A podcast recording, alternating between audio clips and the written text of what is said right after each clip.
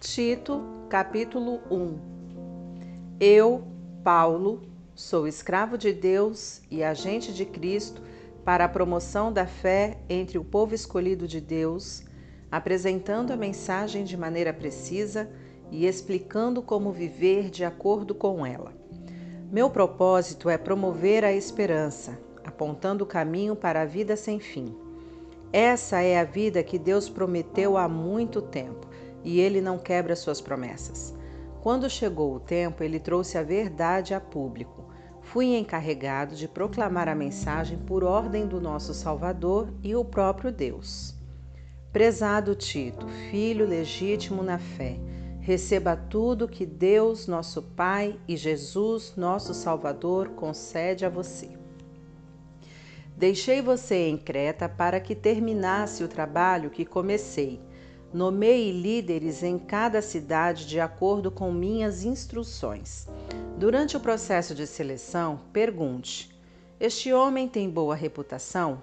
É fiel à esposa? Seus filhos são cristãos e o respeitam? Ficam longe de confusão? É importante que um líder da igreja responsável pelos assuntos na casa de Deus seja visto não como controlador e de pavio curto, nem como beberrão, valentão ou ambicioso. Ele deve ser hospitaleiro, prestativo, sábio, justo, respeitador, ter domínio próprio e ter uma boa compreensão da mensagem, sabendo como usar a verdade para encorajar o povo ao conhecimento ou para calar os que fizerem oposição. Há muitos rebeldes por aí com discurso confuso, ilusório e nocivo. Os que cresceram como religiosos e que deveriam conhecer melhor a verdade são os piores. Eles precisam ser silenciados. Estão perturbando famílias inteiras com seu ensinamento, e tudo por causa de dinheiro. Um dos profetas deles se expressou muito bem quando disse: os cretenses são mentirosos desde o ventre materno, cães que uivam, ventres preguiçosos. Ele sem dúvida falou a verdade. Não deixe passar em branco. Faça-os parar com essa conversa doentia de regras judaicas, para que possam recuperar uma fé robusta. Tudo é puro para quem tem a mente pura Nada é puro para o descrente de mente suja. Eles deixam suas pegadas de lama em cada pensamento e ação. Dizem que conhecem Deus, mas suas ações falam mais alto que suas palavras.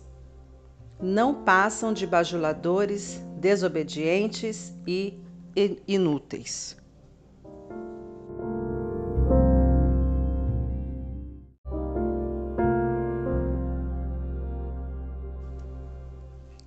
Capítulo 2 A sua tarefa é explicar os assuntos que contribuem para uma doutrina sólida. Oriente os homens mais velhos a viver com equilíbrio, dignidade e sabedoria, para que haja perseverança, fé e amor saudáveis. Oriente as mulheres mais velhas a viver com respeito, para que não sejam fofoqueiras nem bêbadas, mas modelos de bondade que as mulheres mais jovens, ao se inspirar nelas, saibam como amar o marido e os filhos.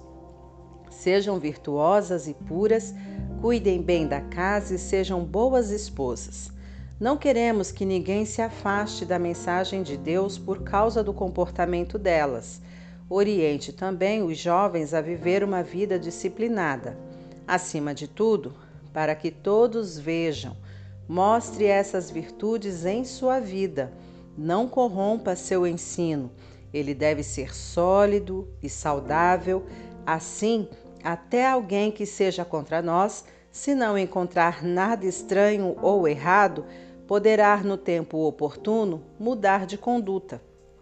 Oriente os que têm outras funções na igreja a ser trabalhadores leais, um prêmio para seus patrões sem falar mal pelas costas, sem atos de desonestidade. Assim, o bom caráter deles vai resplandecer por meio de suas atividades, acrescentando brilho ao ensino do nosso Salvador. A disposição de Deus para dar e perdoar agora é pública. A salvação está disponível a qualquer um.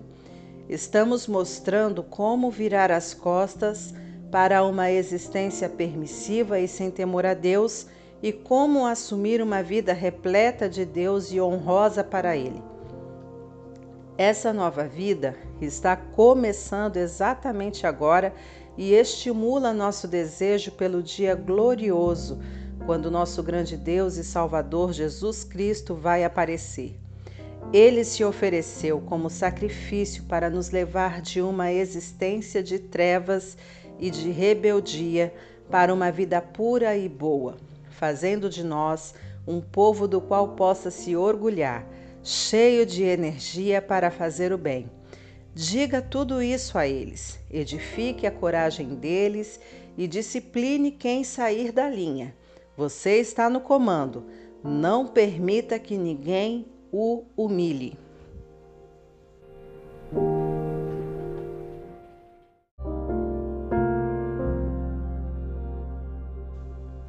Capítulo 3 Aconselhe o povo a respeitar as autoridades e a serem cumpridores da lei, sempre prontos a dar a quem precisa. Nada de insultos ou brigas. O povo de Deus deve ser cortês e ter o coração aberto. Até pouco tempo éramos tolos e teimosos, enganados pelo pecado, dominados pelos instintos andando sem destino e cabisbaixos, odiando e sendo odiados.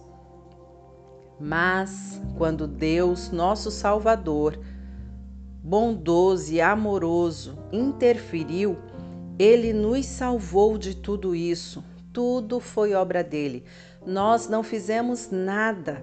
Ele nos limpou e saímos daquela situação como um povo especial, purificados por dentro e por fora pelo Espírito Santo, nosso Salvador Jesus, generosamente nos deu vida nova. O dom de Deus restaurou nosso relacionamento com Ele e nos devolveu a vida. E ainda há mais vida por vir, uma eternidade de vida. Podem contar com isso.